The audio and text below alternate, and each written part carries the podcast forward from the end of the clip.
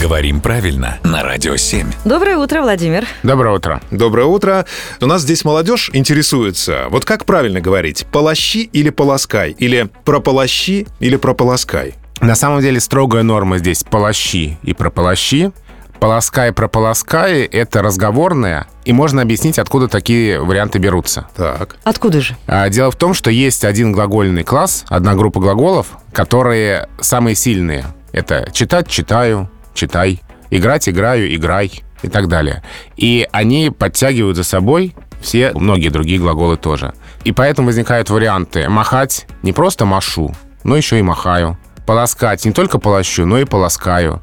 То есть это процессы в самой языковой системе. Вот эти глаголы подстраиваются под самый продуктивный класс глаголов. Поэтому сейчас мы можем говорить, что здесь варианты есть, они неравноправны.